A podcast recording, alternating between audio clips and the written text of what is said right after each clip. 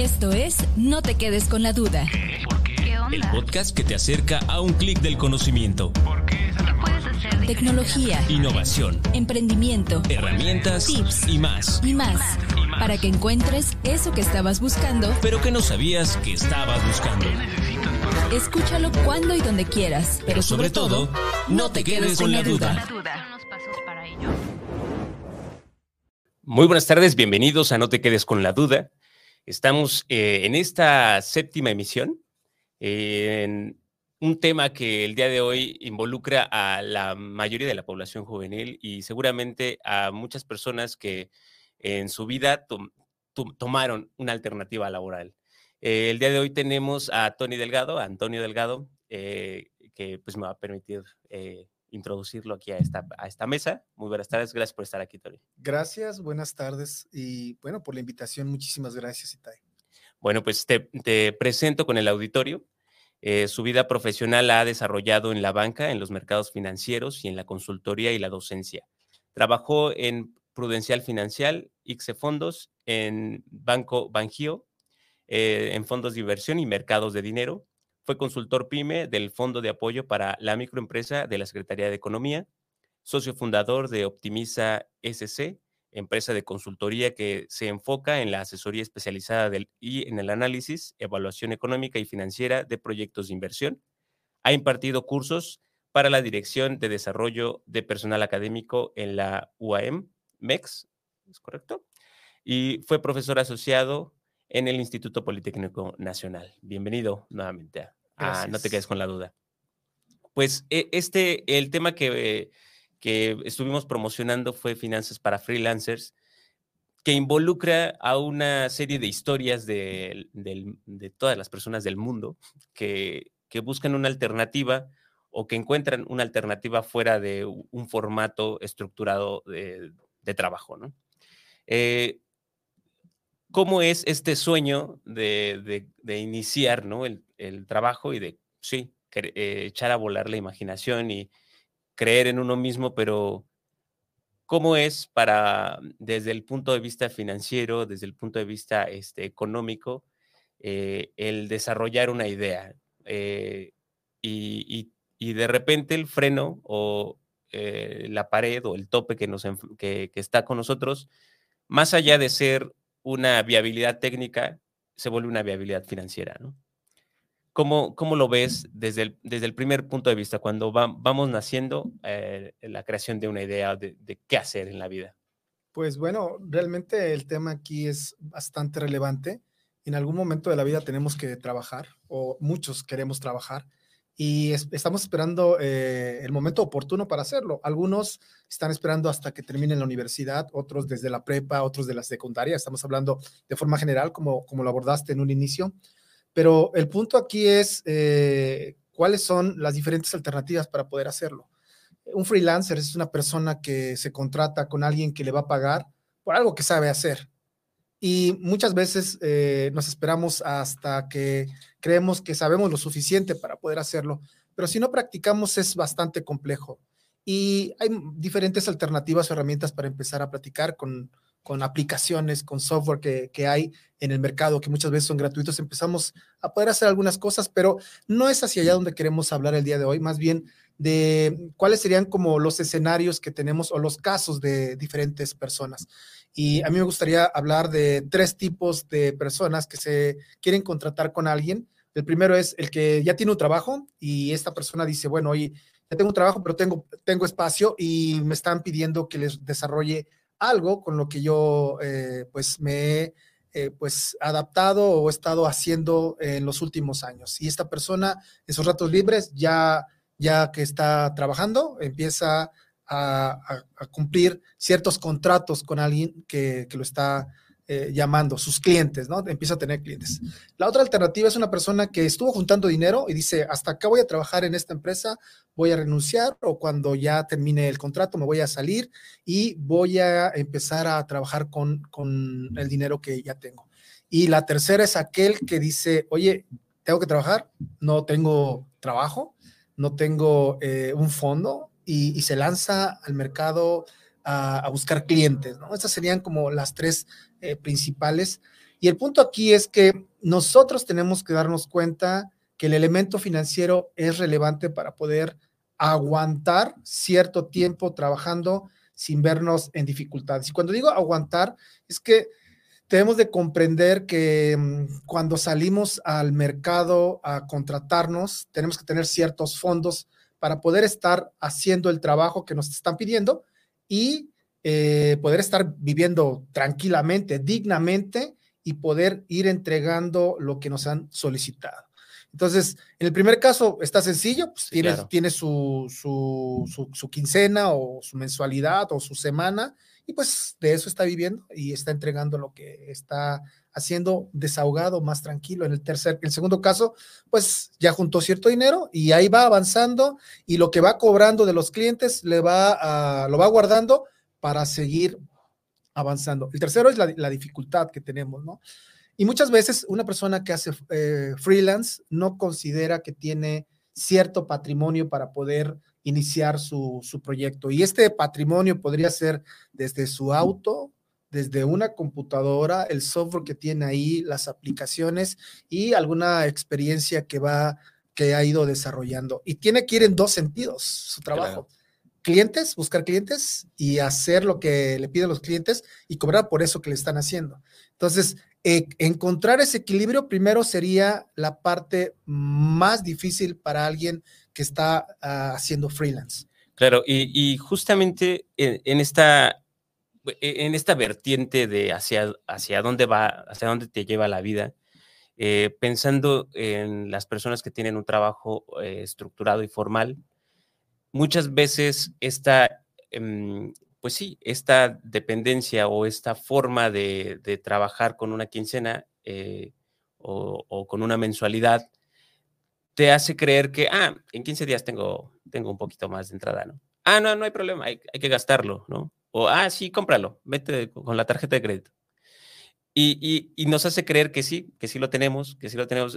todo es un imaginario al momento de que la deuda de la tarjeta de crédito se lleva pues toda tu quincena, pero pues no lo puedes no le puedes meter pues, todo el dinero a, un solo costal, ¿no? Y, es ahí donde entran tanto finanzas personales como comprensión de, qué, hago con el dinero que recibo, independientemente del, origen de dónde viene. Pero la diferencia está que, pues sí, al final hay una seguridad de que hay dinero que va, a estar entrando. Pero cuando una persona que, que no tiene esta seguridad eh, de, y, sus ingresos son más, eh, pues sí, eh, más volátiles, ¿no? Que un mes le puede ir bien, al otro mes no tan bien. ¿Cómo, cómo estructuramos sus, sus finanzas? ¿Cómo, cómo les, pues sí, cómo les avisamos que en el futuro esto sería algo que, prever, ¿no? acabas de comentar algo importantísimo, el tema de utilizar crédito. Yo creo que eh, una persona que busca contratarse de forma independiente se ve en dos situaciones y, casi todos, eh, yo creo que todos se ven en dos situaciones. Una, cuando utiliza su tarjeta de crédito, esa, esa tarjeta de crédito tiene que ser utilizada única y exclusivamente para el proyecto que está realizando. Es decir, eh, le va a prestar dinero a su cliente para que mientras el cliente le va a pagar, él esté trabajando cómodamente. Es decir, tenemos que entender que esa tarjeta de crédito es financiamiento mm, para trabajar nosotros, pero realmente al que le estamos prestando dinero es al cliente. Claro, Esa es una parte importante. Y la otra es cuando el cliente dice, eh, yo tengo dinero para pagarte eh, adelantado el 25%, el 50%, no lo sé, o el 100% de lo que va a costar el proyecto y, y, te entregan el dinero. Y y en esas dos alternativas, en esos dos extremos, nos damos cuenta que muchas veces el que hace freelance comete algunas, eh, algunos errores y, que a través del tiempo lo puede corregir y lo corrige de diferente forma. Una dice, no utilizo tarjeta de crédito nunca más o no me pagues por adelantado nunca. Pero eso nos lleva también a otro tema, a otro extremo también. Pero lo que yo quiero decir es, eh, más bien, lo que yo quiero expresar con este, estas dos alternativas es que cuando a nosotros nos dan un adelanto, ese dinero no es de nosotros, es un préstamo. Claro. Nos están dando por adelantado algo, por, nos están dando dinero adelantado por algo que vamos a entregar en cierto tiempo. Nosotros tenemos que tener bien clara esa parte. No nos podemos gastar en ese momento el dinero porque ese es el dinero que vamos a estar utilizando para poder estar operando durante, Durante el tiempo eh, del eh, proyecto, ¿no? Exactamente, durante el tiempo del proyecto. Y la otra es eh, el tema del crédito. Esta, eh, este crédito que nosotros utilizamos es eh, una tarjeta que posiblemente hoy podamos sacar, hoy prim- eh, el primero de febrero, por ejemplo, Ujú. o primero de marzo, y tenemos 45 días para pagarlos. Claro. Y aquí viene una dinámica interesante que cualquier persona, que no necesariamente tiene que ser un freelance, cualquier persona debe de entender cuando está haciendo negocios. Recibe financiamiento y ese dinero que está recibiendo lo va a invertir en Claro. algo que después va a cobrar. Y el primer punto en esto es que esta persona debe de recuperar ese dinero de esa tarjeta de crédito antes de esos 45 días para que realmente no tenga problemas, porque se supone que en el día 44 el cliente le va a estar pagando el proyecto. Eso de entrada eso es lo que tendríamos que tener claro cuando estamos haciendo empresa, Sí, no claro. solamente cuando estamos haciendo freelance o proyectos de forma independiente. Sí, y, y justamente, ¿no? Eh, pensando eh, en este sentido, en este camino, muchas veces eh, desde, desde, esta, desde esta perspectiva damos un precio del servicio que estamos ofreciendo o del producto, nos piden un, eh, crédito, por decirlo, o sea, ofrecemos un crédito eh, y le- les, les mantenemos el mismo precio cuando no estamos considerando el interés moratorio que nos va a cobrar la tarjeta o la institución de crédito donde lo solicitamos, ¿no? Y entonces no, va- no, no vamos adaptando los precios a las necesidades que vamos teniendo, ¿no? Y, y esto lo veo en el sentido de que me, me- acuerdo que hay una frase que dice que el dinero cuesta, ¿no? O sea, o sea, tú tienes un peso, pero ese peso cuesta algo, ¿no? O sea, Ujú. Entonces realmente el valor del- del de la moneda tiene un precio diferente en relación a cómo se ejecuta, ¿no?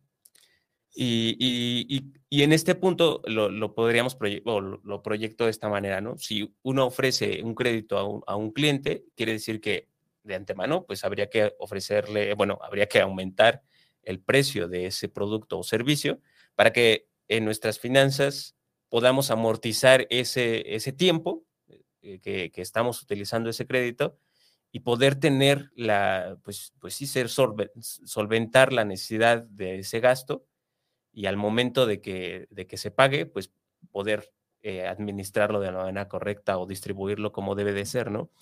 Y, nos, y si no, pues nos enfrentamos a deuda, ¿no? Que es lo que, una de las, de los problemas como eh, que más atañen como a los créditos, ¿no? El- la deuda, el interés moratorio, o los intereses naturales, ¿no?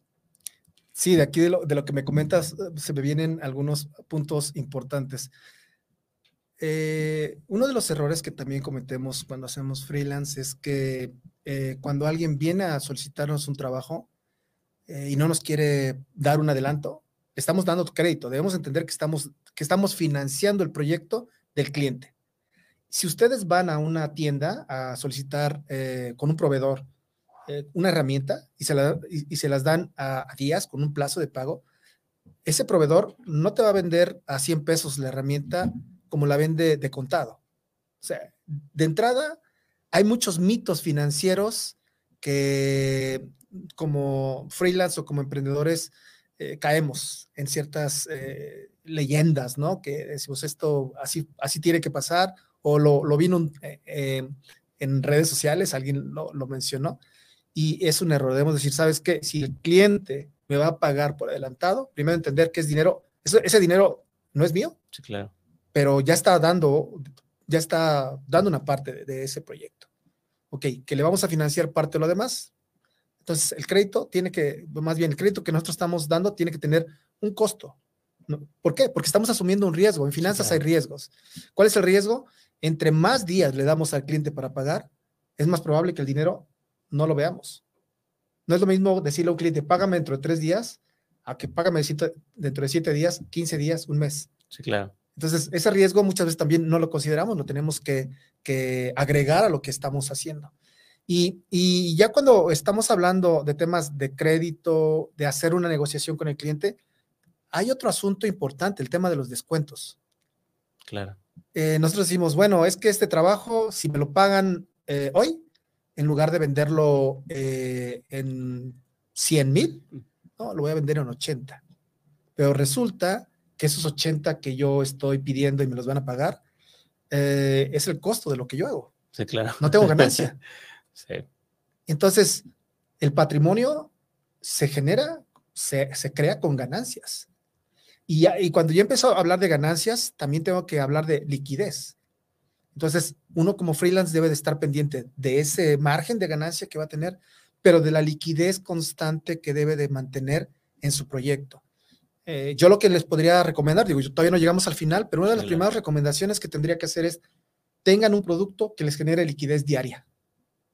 Claro. Tengan un servicio que les genere liquidez diaria. Algo que hagan en una hora todos los días, pero que, o 40 minutos, pero que realmente ingrese para su café.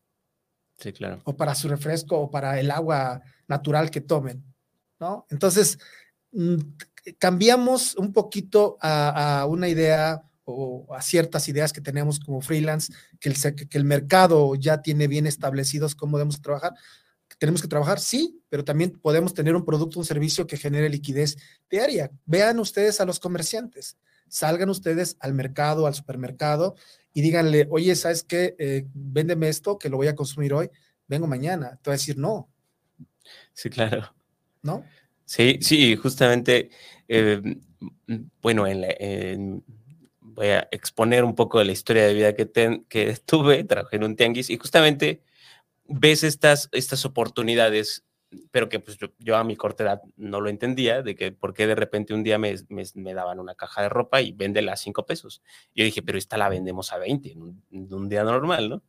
Y, y comprendo eh, justo este, este, esta idea en un producto... Eh, pues de, tiempo, que con el paso del tiempo se va, degradando y va dejando de, ser útil, como, como, en los mercados locales o eh, de, de, frutas o verduras, los precios van, se van moviendo en relación a la vida del producto, la vida útil del producto.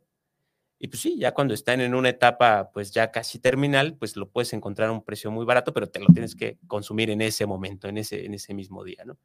Pero al final eh, si uno no prevé este punto y dice, sí, lo compro barato, me lo, me lo voy a comer en, en, una semana, pues, pues es dinero perdido, ¿no? Eh, y en un negocio es, eh, pues es difícil verlo, o, o, es difícil verlo en un producto que se, que se desarrolla o en un servicio, pero al final la vida útil de lo que estamos haciendo, eh, pues tiene eso, tiene una caducidad tiene un tiempo de, de, de que se utiliza y, y, ofrecemos muchas veces eh, ideas y conceptualizamos de manera general que va a funcionar, que sí, estamos recibiendo el dinero, pero eh, si un proyecto se alarga, nos sale caro, ¿no? Este, si se acorta y, y relativamente tenemos eh, utilidades, al final resulta que tienes que pagar más porque pues utilizaste más manos para trabajar más rápido o, utilizaste otras herramientas que no tenías contempladas y tuviste más gasto que, que de lo que se contempló desde un inicio, ¿no? Y, y entonces, eh, viendo esta perspectiva, eh, tal vez trabajamos como, pues, como eh, freelancers o como profesionales en nuestras áreas, y si no estamos previendo este futuro eh, inmediato en nuestros negocios, ¿cómo nos irá en el futuro en, nuestra salud financiera? ¿no? Eh, hace la semana pasada salió un, una publicación de eh, una persona que, escribe eh, en el estado de Hidalgo, recuerdo, habla acerca de que la gente que hace ciencia no conoce mucho el tema financiero y que manejan bastante presupuesto. Hoy eh, me mandaron un, una nota de la gente que hace ciencia de datos, que decían que les hacía, que era importante que tuvieran el tema de algunas herramientas financieras. Y realmente es que no solamente ellos, la mayoría de la población no se acerca al tema financiero porque los financieros usan un lenguaje bastante sofisticado. Y, y, la verdad es que tenemos un trabajo importante que hacer en esta parte, es suavizar la información y entender las finanzas de una manera lógica Eh, podemos ver muchos ejemplos eh, de los que hacen comercio, de cómo ellos están ganando dinero constantemente. Eh, una de las cosas que yo aprendí, aprendí hace mucho tiempo en alguna capacitación, en una plática con alguien que, que hacía negocios, es decir, mira, si alguien se te acerca para pedirte un producto, e, esa persona sabe que tú lo puedes cumplir, esa le puedes cubrir esa necesidad. Pero si no tienes la capacidad para responder técnicamente para eso, véndele algo. No lo dejes ir. Claro, Trae dinero. Y muchas veces decimos, no, es que este no es, este no es, este no es eh, el cliente que yo, que yo, que, yo busco. que yo busco, ¿no? Y nos pusieron un ejemplo cuando una persona está vendiendo pantalones y la persona llega y, oye, ¿sabes qué? Eh, quiero eh, un pantalón, pero solo, ¿de qué pantalón, no? Y empieza a sacar varios y no le alcanza. Oye, ¿cuánto traes? 200 pesos. Tengo este de 200 pesos. Sí, claro. ¿No? Entonces, hay que tener algo para ese cliente que trae, que trae ese, ese dinero, porque finalmente nosotros vamos a requerir esa, ese efectivo para poder hacer algo.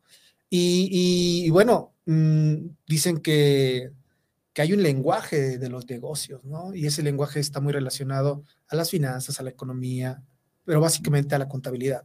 Entonces hay que ir aprendiendo un poquito sobre esos temas aunque cuesta un poco, un poquito, puede costar para algunos un poco de trabajo, para otros no. Creo que es, un, es una, herramienta que nos puede servir para lo que nosotros hacemos. Y si nos, nos gusta hacer freelance, tenemos que considerar que necesitamos saber quién va a financiar el proyecto, nosotros o alguien más, eh, en qué vamos a invertir ese dinero. Ese dinero tiene que tener un rendimiento y una liquidez y un plazo. Es decir, si a mí me, prestan dinero a 15 días, yo tengo que tener ese dinero de vuelta a los 14. Si ese dinero tiene un costo del 10%, yo tengo que ganar el 20%. ¿Para qué? Para que yo vaya haciendo un patrimonio, pero también para que vaya generando efectivo. Sí, claro. Sí, y, justamente hay, hay varias ideas o varias eh, propuestas en el mundo emprendedor de cómo pues desarrollar una, un negocio, ¿no? Y creo que esto de tener un flujo eh, diario de efectivo, o sea, tener un ingreso diario, aunque sea muy pequeño, es una de las, de las reglas que creo que aprendes, eh, que muchos emprendedores lo, sí, lo aprenden a la mala, ¿no? Cuando llega el proyecto que, que sí te va a dar, no tienes, ¿no? Para poder ejecutarlo, ¿no? Por decir algo, ¿no? Es como, como que el freelancer pues lo es todo, ¿no? Es el de ventas, es el de producción, es el, desarrollador de todo, de todas las facetas, pero pues sí, necesitas esta liquidez constante, aunque sea poquita, para poder mantenerte funcional, para que pues estés listo y preparado para algo, algo pues más grande, ¿no? Algo que ya te deje una utilidad real. Y existen como otras opciones que eh, en la moda actual del, del, emprendimiento se dice, emprende eh, cuando tengas un trabajo. O sea, tú tienes un ingreso directo y entonces, este, pues, en tu emprendimiento puedes fallar, ¿no? O, digamos que no, no afecta tu, financieramente tu economía. Pero al final volvemos a lo mismo, ¿no? Creo que no estamos enfocados en la necesidad real, ¿no? O en el, en el problema futuro de las finanzas, ¿no? O sea, queremos un, un, sí, un piso sólido donde estar para pues echar a perder por acá y ver a ver qué sucede, ¿no? O sea, buscar la oportunidad. O, y cuál sería, digamos, la mejor manera de emprender, o sea, digamos, el paso número uno de financieramente hablando. Yo creo que pensar en el corto plazo. Esa es una de las partes. Eh, no sabemos si dentro de 10 años vamos a ser uno de los mejores eh, freelancers de este estado, o del país, o del mundo. No lo sabemos pero lo que sabemos, lo que sí sabemos es que hoy podemos generar efectivo. Creo que entre efectivo y utilidad hay una diferencia muy grande. Si nosotros tenemos un servicio que nos está generando efectivo o tenemos un, respaldo donde nos pagan cada 15 días, cada mes, cada semana, cada tres días por algo que ya estamos contratados, podemos vivir nuestra experiencia de una forma bastante agradable. Yo creo que esa es una, una de las cosas también, la, la cuestión mm, em, emocional cuando estamos haciendo eh, freelance es importante también, porque posiblemente somos muy buenos en lo que hacemos, pero sin efectivo, este, se van a ver más enojados que yo. Entonces, yo creo que debe- deberían de, de- de pensar el efectivo es importante. El tema de la utilidad también, pero quiero poner un ejemplo. Imagínense que Itai y yo eh, hacemos un negocio hoy, que ponemos, no sé, 100 cada quien, 200 pesos, y que vamos a vender algún producto y mañana vienen a comprarnos ese producto, pero nos dicen, ¿sabes qué? Eh, te, te lo pagamos dentro de 30 días. Y, sí, y nosotros estamos bien, bien contentos porque lo pudimos vender en 400. Sí, claro. Nosotros invertimos 200 y está en 400, es una ganancia del 100%, ¿no? Por decir algo. Por decir algo. Claro. Entonces, resulta que dentro de dos días algo pasa y decimos, ¿saben qué? Ya no nos gustó este emprendimiento, hay que, hay que separar el negocio. Y estamos contentos pues que ya tenemos 100 y 100 Sí, cada claro. quien, ¿no? Además, más allá, más de lo que ya pusimos. Entonces, cada quien se va a llevar su 50% y su 50%. Y, y mandamos traer a una persona que nos ayuda con, con nuestras finanzas. Y le decimos, oye, eh, queremos que repartas utilidades, las ganancias y pues, ve la información y dice, sí, ustedes tienen 50 y 50 eh, para que se lleven a su casa y pues contentos, ¿no? Hicimos buen negocio en tres días, pero resulta que no tenemos todavía ese dinero. Claro. Entonces hay que tener la diferencia entre utilidad, ganancia, renta- rentabilidad y con el tema de, de liquidez, de efectivo. Cuando comprendamos que el efectivo es lo que necesitamos para poder subsistir, nos vamos a dar cuenta que ningún freelancer deja de trabajar por ganancias o deja de trabajar por buenas ideas.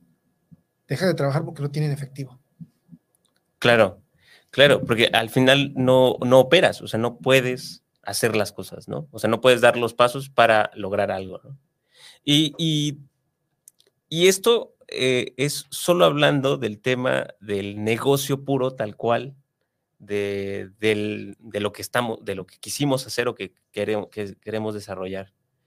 Pero, ¿qué va a pasar en el futuro con, con el freelancer? ¿no? O sea, porque, pues sí, una persona que está eh, en, en un, en un espacio laboral con una mensualidad y con beneficios eh, de ley, pues tendrá diferentes tipos de beneficios, ¿no? Unos tienen eh, ahorros, otros tienen este, vales de despensa, otros tienen una forma de diversificar eh, los ingresos.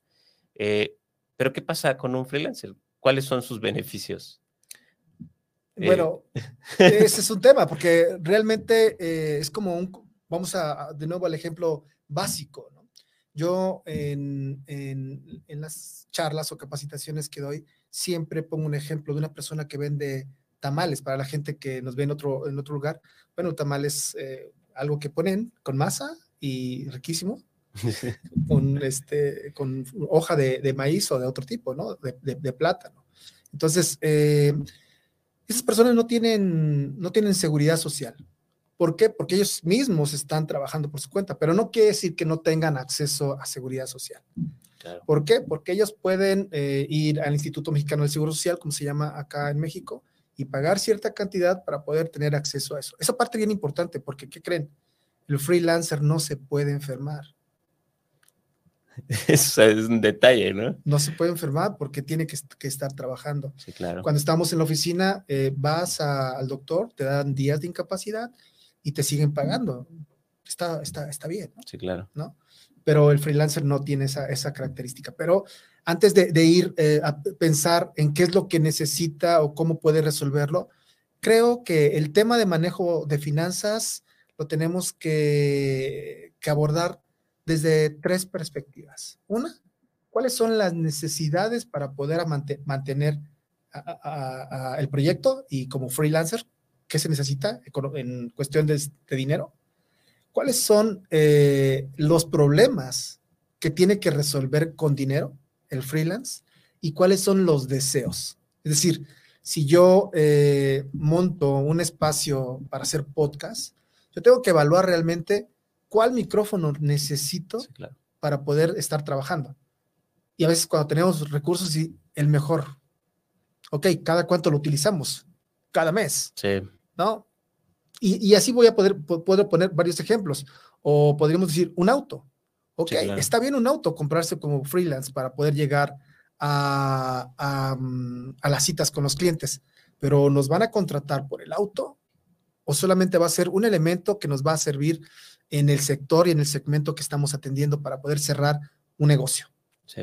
Entonces, eh, si nosotros planteamos desde las necesidades, los problemas y los deseos, nuestras finanzas, la perspectiva cambia. ¿Qué necesito yo para poder estar bien, tener una vida digna como freelancer?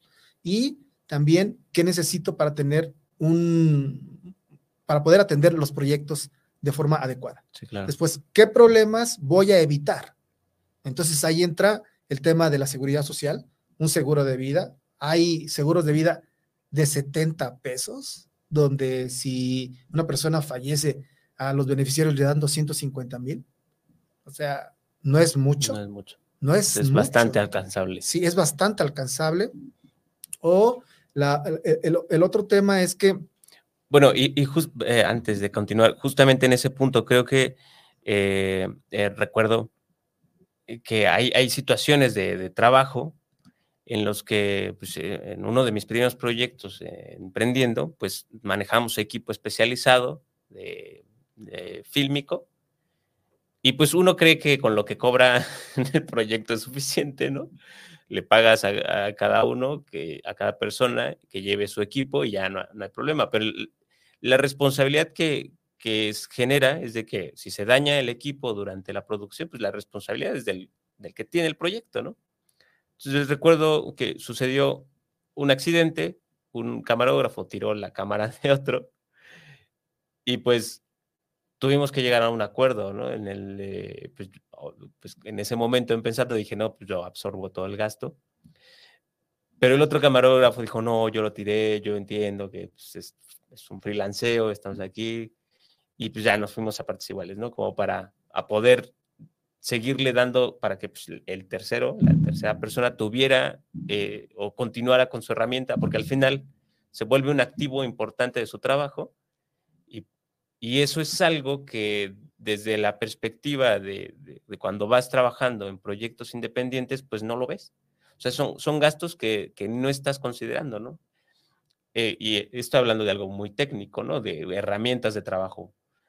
Pero la vida es el, cuerpo, nuestro cuerpo, nuestra vida, es el vehículo principal, nuestra máquina principal de trabajo. Y pues, si no la estamos cuidando en un accidente eh, y no tenemos seguro, no tenemos cobertura, pues se acabó, ¿no? Se acabó la fábrica de, de, pues, de, de subsistir, ¿no? A veces con seguro valemos más este, cuando ya no estamos aquí que claro, estando, ¿no? Entonces, claro, realmente tenemos que pensar también en cubrir a las personas que, van a que están dependiendo o están cercanos a nosotros. Y eso también es parte de la cultura financiera o la educación financiera. Pero tú mencionaste dos puntos bien importantes eh, cuando estaba desarrollando, desarrollando este tema, activos y seguros. Si nosotros fuéramos una empresa, ese, ese activo debemos entender que es algo que nos va, nos va a generar dinero, que nos va a generar eh, Sí, un- claro. un- un- un rendimiento. ¿sí? Entonces, estamos esperando invertir en una cámara que nos costó 100, pero que nos va a dar 300. sí, Entonces, cuando nosotros decimos, ah, bueno, ya este, se echó a perder, este, sí, pero de aquí a que compremos la otra, el tiempo eh, para poder entregar ese proyecto nos está comiendo, ya no nos alcanza el tiempo, que es un factor importante también en, en el tema del freelance. Y eh, el otro punto es, podemos asegurar nuestras cosas, claro, ¿no? A veces no lo hacemos. Sí, ¿Sí? ¿Por qué? Porque decimos, no, es que tal cantidad. Y, otro punto también, impuestos.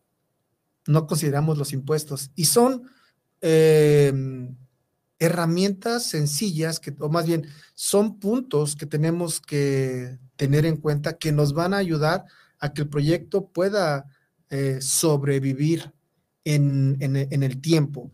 Y- y esa parte es importante. Uno como freelance debe de entender que finalmente lo que buscamos es sobrevivir en el corto plazo. sí, claro, ¿Y cómo vamos a sobrevivir en el corto plazo? Con efectivo. ¿Cómo vamos a, a- a generar efectivo?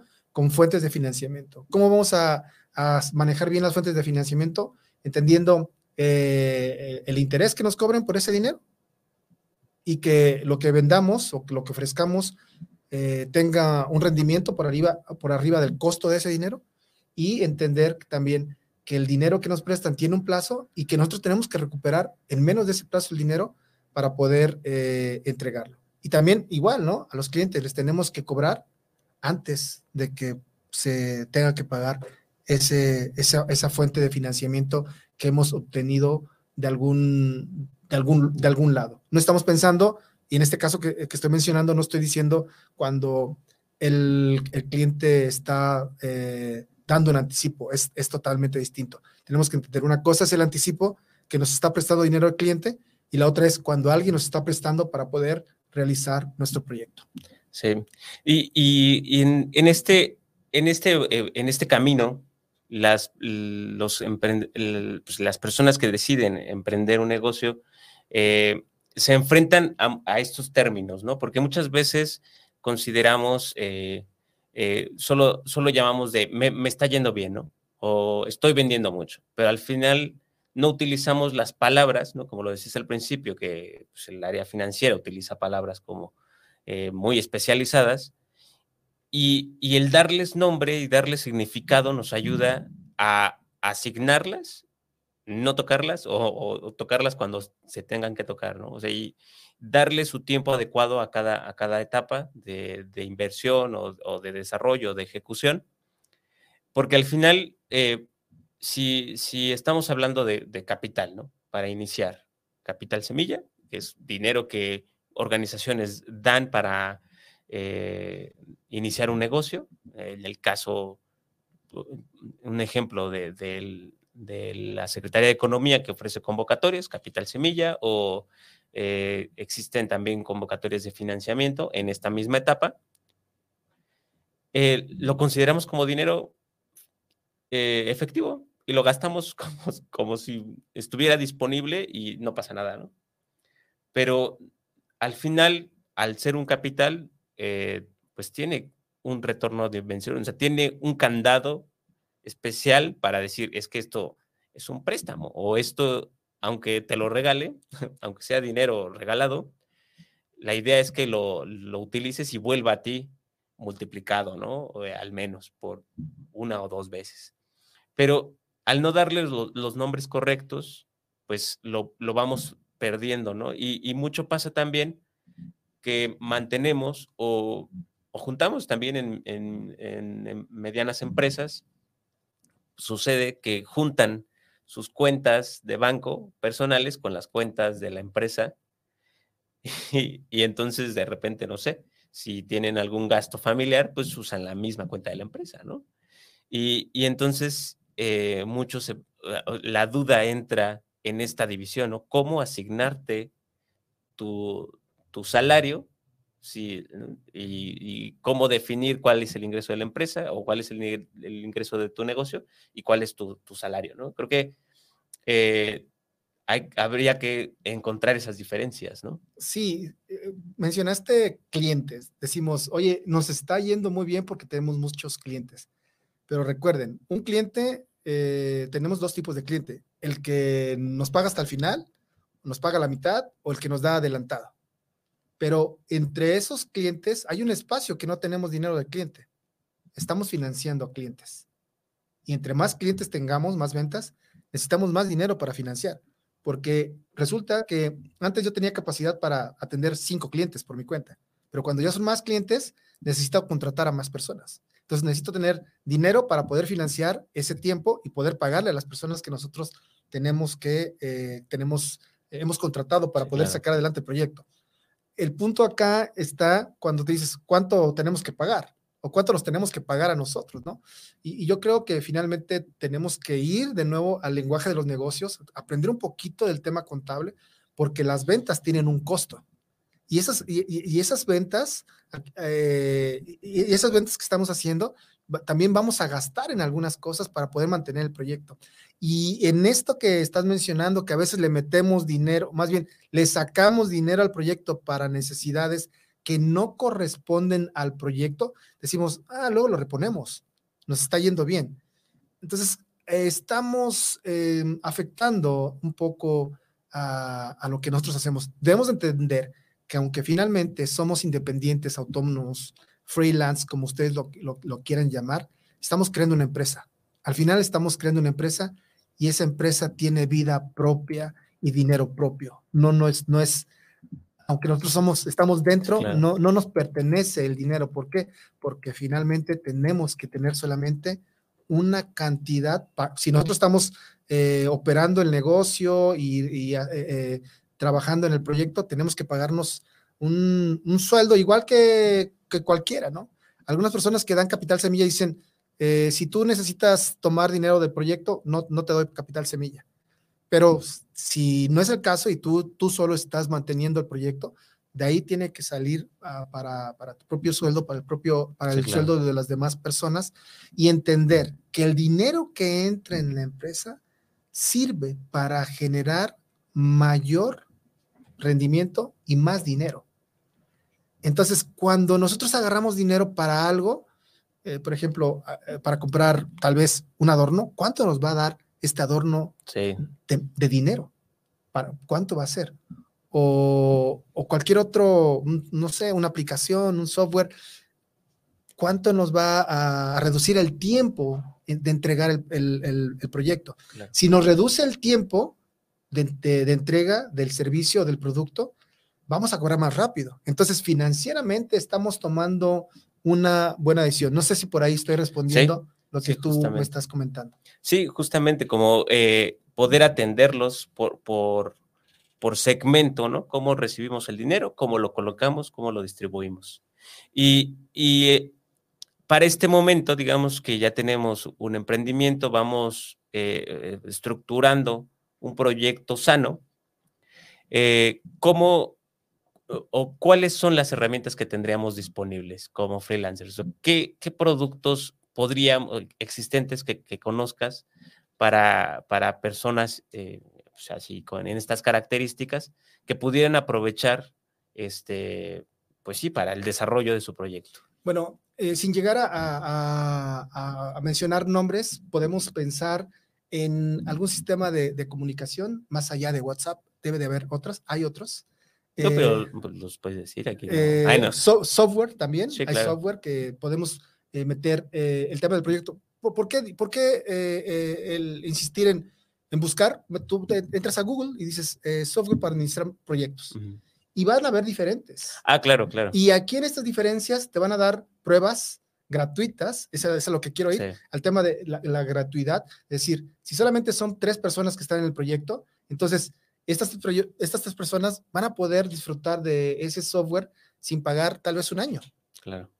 ¿no? A lo mejor son más, entonces ya tienes que pagar, entonces tienes que buscar otras alternativas, pero definitivamente hay, yo creo que hay que buscar el tema de, de- de la tecnología, el tema de estar comunicado, ese tema de, de- los correos, mandar correo creo que ya casi no, no se está usando, eh, estamos, digo, puedes usar eh, un WhatsApp. Sí, claro. O puedes usar redes sociales, Facebook, para comunicarte, pero hay muchísimas con las que podrías eh, trabajar. Y, y hacia el lado, a- hacia el lado de las finanzas, como qué herramientas podríamos ob- obtener, porque por ejemplo, muchas veces eh, eh, vemos, o me ha tocado ver en, en los bancos como inicia tu empresa, ¿no? O ven, te ayudamos, ¿no? Muchos mensajes de aquí es el lugar de los emprendedores. Pero realmente, ¿qué productos podrían funcionarnos como freelancers? Ok. Bueno, el tema, el banco se utiliza o, el sistema financiero se utiliza para varias cosas, pero de entrada es para llevar tus recursos y que te los eh, guarden o, te los inviertan, o para ir a obtener eh, crédito. Ese es, ese es el negocio de los bancos, ¿no? Por un lado, cuando tú vas a dejar tu dinero, te van a dar una tasa, eh, una tasa, y cuando te lo prestan, te van a dar una tasa más grande, ¿no? sí, claro. Entonces te van a ofrecer una tasa más grande. Entonces, ¿por qué? Porque en ese diferencial está el negocio de los bancos, ¿no? Compran dinero barato, venden dinero caro. Esa es la verdad, ¿no? Pero, ¿qué creen? Hay diferentes alternativas ya en cuanto a conseguir financiamiento y puede ser desde la banca tradicional, que hasta tiene eh, créditos hipotecarios para gente que se dedica a hacer freelance. Y, la verdad es que es muy accesible lo que están haciendo. Y también algo que se llama crowdfunding, algo que se llama fintech. Y en el crowdfunding puedes conseguir eh, fondos para tu proyecto, pero también eh, en una fintech puedes conseguir crédito. Y hay muchísimas eh, acá en México. yo creo que en México tenemos de las mejores fintech de América Latina. Y, y bueno, seguramente en América Latina, en Colombia, en Argentina, en todos los países hay, hay bastante gente desarrollando cosas bastante, hay gente desarrollando cosas muy interesantes. Entonces, ustedes entrando a Internet pueden eh, escoger eh, las alternativas. ¿Por qué no, no eh, decir algún nombre en específico? Porque cada uno tiene necesidades diferentes. En cuanto a plazos, en cuanto, en cuanto a créditos, en cuanto al destino de ese crédito. Entonces, más bien ir más al tema de ir metiéndose al tema financiero. Miren, las finanzas no son difíciles, solo hay que estudiar, hay que dedicarle un tiempo, igual que cuando uno eh, quiere aprender un idioma nuevo o quiere aprender a hacer alguna actividad, eh, alguna manualidad, tiene uno que empezar a meter las manos en los números y eso quiero más bien tendría que ser la recomendación. ¿Y por qué lo digo? Porque me ha tocado gente que me dice, oye, me echas la mano con el tema de, finanzas y el punto no es usar un Excel o una aplicación. El punto, creo yo, insisto, en que tenemos que ver las finanzas desde, ¿qué deseo yo? ¿Una vida digna? Que con mi trabajo pueda tener lo que necesito o algo más que eso porque el punto de, de, punto de, partida es eh, tal vez eso, a partir de una vida digna. Entonces, si nosotros vemos las finanzas desde las necesidades, los problemas que podemos resolver y los deseos que tenemos y empezar a destinar un porcentaje para eso que queremos, empieza a cambiar la vida de cualquier persona que se está eh, interesando por tener finanzas saludables. Sí, y, fíjate que eh, esta perspectiva de, cómo vemos eh, el, desarrollar un negocio, muchas veces nos visualizamos como, eh, pues lo que, lo que hago aquí, todo mundo lo quiere, ¿no? O me va a ir muy bien porque esto es algo que, lo hago diferente a los demás, ¿no?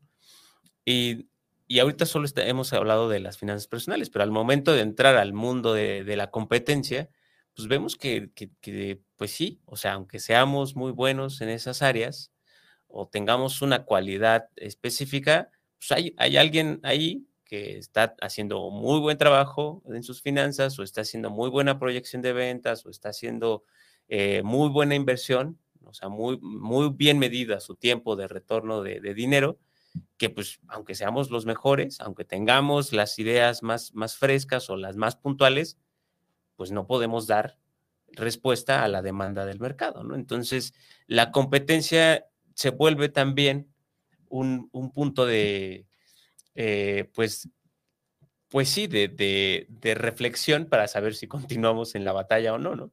A, pesar de que eh, nos, mm, de que tengamos el mejor producto en el mercado, ¿no? Yo, recuerdo en, la biografía de Carlos Slim, eh, que al tener una, cultura este, pues, eh, diferente, ¿no? Una, visión extranjera eh, en México, eh, desde siempre lo principal fueron las finanzas. Y hasta la fecha, en, algunas de sus empresas que me ha tocado visitar, en todas existe la misma frase. De pensar que durante el tiempo de vacas gordas siempre pensamos que estamos en vacas flacas, ¿no? Algo así va la frase. Y esa perspectiva la podemos ver en cualquiera de sus tiendas, en cualquiera de sus restaurantes, de que no son ostentosos, no, no sobreinvierten, no están cambiando su, eh, sus escaparates cada, cada temporada porque sí, sino que les dan su vida útil hasta, hasta donde más puedan. Cuando ya no hay vida útil, entonces ya lo renuevan. Pero esa visión de, no es una visión empresarial de, de comerse al mundo, ¿no? Es una visión muy, o sea, si lo, si lo pensamos de manera más, más sutil o, más sencilla, realmente son finanzas, realmente es eh, pensar en, la inversión que se está haciendo y, no es que sea una, bueno, no sé si lo sea, pero no es una visión de irse a comer el mundo como muchas empresas pues, multinacionales, ¿no? Que, ellos sí este, pues son despiadados con, sus, con las cosas, ¿no? Y los cambian a cada rato para seguir obteniendo ingresos, ¿no? Pero eh, tal vez eh, lo, estoy comparando así porque veo que es algo que ha mantenido como empresario, digamos, por, por tener un ejemplo, desde su juventud. Entonces creo que el, el detalle aquí que el, o el mensaje que, que, veo es ese, ¿no? Es si nos enfocamos desde el inicio en, nuestras, en nuestro proyecto eh, hacia las finanzas y lo, lo, vamos viendo, pues el futuro va a ser pues, tan grande como nosotros lo visualicemos, ¿no? O sea, si nosotros queremos eso, pues desde el principio tenemos que ir, ir dando los pasos hacia ese lugar, ¿no? Eh, pero, ¿cuál sería eh, las, las claves o las recomendaciones que desde las finanzas o desde, desde el punto de vista financiero o contable o administrativo eh, te gustaría que, la, juventud viera o que las personas que nos ven lo, lo tomaran en cuenta? El tiempo. El tiempo es un recurso valioso. Muchas veces no lo consideramos, gastamos mucho tiempo en redes sociales y que podríamos estar aprendiendo de finanzas, por ejemplo, o aprendiendo cualquier otra habilidad, y que después esa habilidad la podemos ofrecer como freelancers y tener un, un, un rendimiento. Eso creo este, eh, importante, ¿no? Eh, cuando estabas hablando de este caso, eh, eh, recordé que una frase que dice que los recursos son escasos y los deseos son inagotables. Si, si, nosotros no pensamos que el tiempo es un recurso escaso, vamos a estar pensando en muchísimas cosas que queremos hacer y posiblemente tardemos tiempo para poder lograrlo. Tal vez lo logremos, pero nos vamos a tardar un poco más. Eh, lo que yo, además del tiempo, es eh, el, rendimiento. Nosotros tenemos que buscar hacer algo con un rendimiento esperado. ¿Sí? ¿Por qué? Porque ¿cuáles son las alternativas que tenemos? Ser freelance, hacer, hacer freelancer o hacer freelance o eh, contratarnos. Porque si como freelance ganamos más que siendo contratados, entonces hay que ser freelance. Pero si no tenemos un contrato o alguien no nos está contratando, tenemos que hacer freelance. Pero ese, eso que estamos haciendo tiene que generar un rendimiento. La otra, el otro tema es, tenemos que generar efectivo. Eso es importantísimo. Tenemos que pensar en algo que nos genera efectivo. Otro punto es, el crédito que nos dan no es dinero gratis ni regalado. ¿Y de dónde lo vamos a pagar? Con efectivo. No se paga con utilidades. Si nos llegaran a pagar si queramos dar algo a crédito en un día, con, una, con el ejemplo que dijimos, y nos los pagan a, los tres días, pues con eso que se va a convertir en efectivo vamos a pagar el crédito. Pero si ese crédito tarda, eh, eso, esa, esa utilidad que tenemos, nos la van a, a, dar, se va a volver en efectivo en, tiempo, en un tiempo largo, pues tenemos que buscar la forma de poder, poder eh, responder a eso que estamos haciendo. ¿Qué más eh, po podría añadir? Em, muchas veces tenemos ceguera de taller creemos que lo estamos haciendo bien. Sí, claro. Sí, entonces hay que pensar, hay que preguntarle a las demás personas.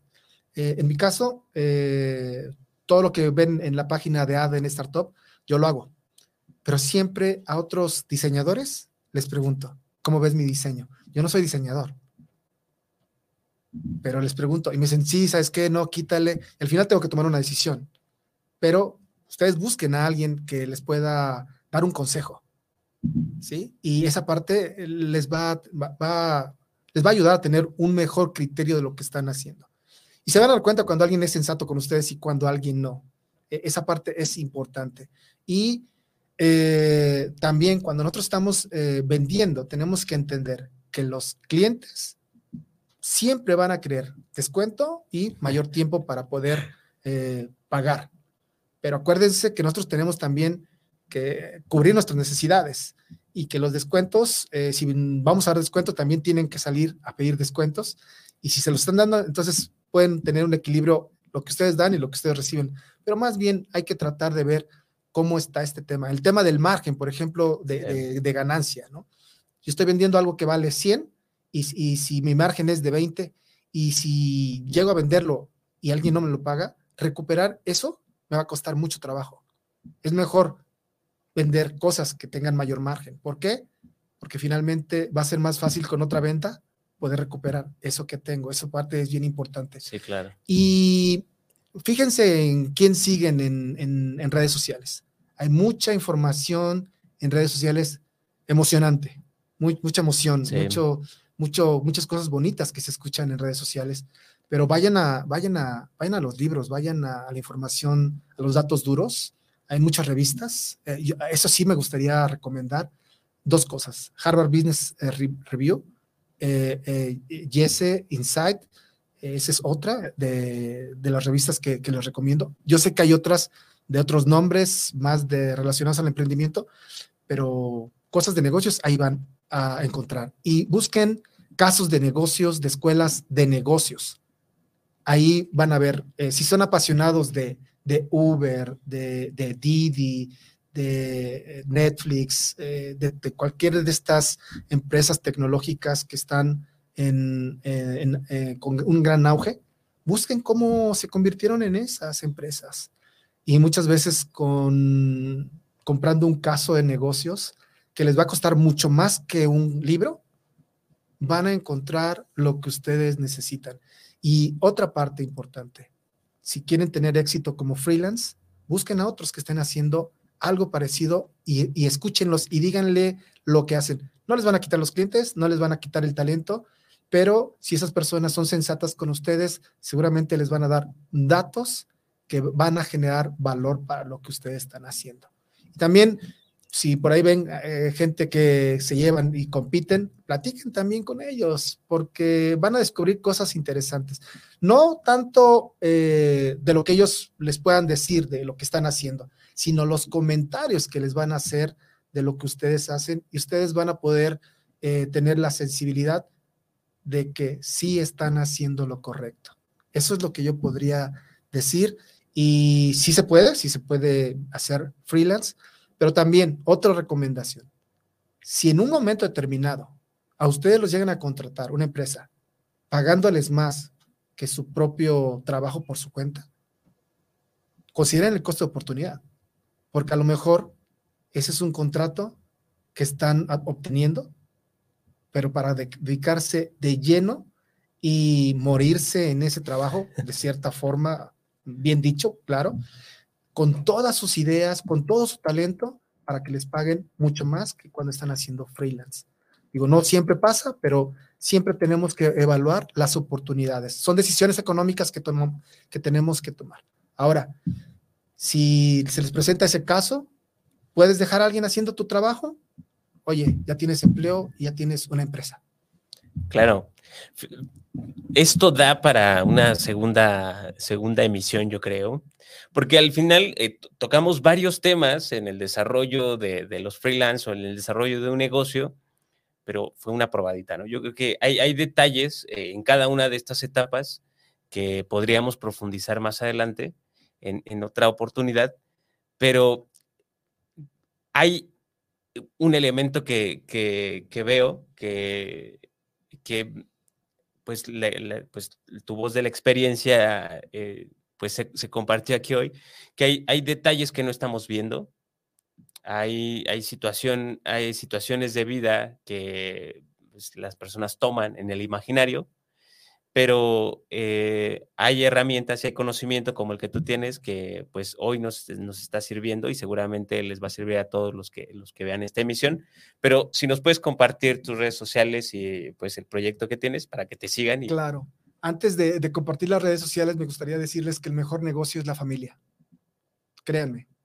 Al final, eh, nuestros clientes se van a ir, nuestros socios se van a ir, pero la familia se va a quedar. Esa es una de las cosas que tenemos que entender y tenemos que equilibrar en, nuestras actividades. La gente que, en empresas son talentosas eh, se dedican también a, su familia, los que tienen. Y eh, el tema de redes sociales. Eh, me pueden encontrar como Antonio Delgado en Facebook. me mandan un mensaje en privado, me dicen, oye, vi, te vi en, en el programa de No te quedes con la duda y eh, pueden también darle like a la página que tengo de un proyecto que lancé hace poco que se llama ADN Startup. Y ADN Startup lo único que hacemos son equilibrar el tema de clientes y el tema de finanzas. Damos herramientas financieras para emprendedores nuevos, pero también para empresarios que tienen que volver a empezar y que no tuvieron buenas experiencias con el dinero. Conozco muchos amigos que se volvieron mis amigos, que son mis clientes, que se volvieron millonarios y resulta que están teniendo dificultades financieras después de la pandemia. Y eso le puede pasar a cualquiera. No, no, no solamente a algunas personas, sino son situaciones que, se, que no tenían contempladas y que finalmente eh, tienen que estar resolviendo. Y eso es lo que hacemos, nosotros a, apoyar a gente que está eh, con muy buenas ideas y que necesitan tener un buen manejo de las finanzas en su negocio. Mi nombre es Antonio Delgado. Muchas gracias, Antonio, por, por tu tiempo esta, esta tarde. Eh, tus datos ya están apareciendo en pantalla para que te contacten, pero seguro vamos a, desarrollar una segunda este, emisión porque hay todavía muchos temas más en esta área porque hay mucha necesidad eh, de, mejorar la cultura financiera en, en, los emprendedores y en los freelancers en, nuestro país y en nuestro estado. Pues muchas gracias nuevamente por estar en esta séptima emisión. Les recordamos que pues, en este momento estamos en vivo a través de las páginas del Consejo de Ciencia y Tecnología, en la página del museo, en la página del CEMIT, en la página de No te quedes con la duda, pero también nos podrán encontrar em, en diferido a través de otras plataformas como Spotify, Apple Podcast y en YouTube. Eh, los invitamos a que nos sigan en, nuestras redes sociales para que estén al pendiente de las siguientes em, emisiones. Muchas gracias por estar aquí. Esto fue No te quedes con la duda. Esto fue No te quedes con, la, duda.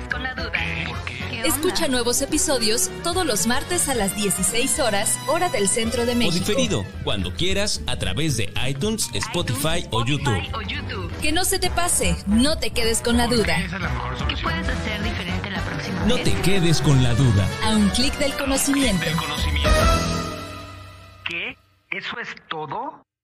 Este podcast es traído a ti gracias al Proyecto Estratégico para el Fortalecimiento del Ecosistema de Innovación en Morelos. Con el financiamiento del Instituto Morelense de Procesos Electorales y Participación Ciudadana. En coordinación con el Centro Morelense de Innovación y Transferencia Tecnológica, Consejo de Ciencia y Tecnología del Estado de Morelos, Secretaría de Desarrollo Económico y del Trabajo, Gobierno del Estado de Morelos.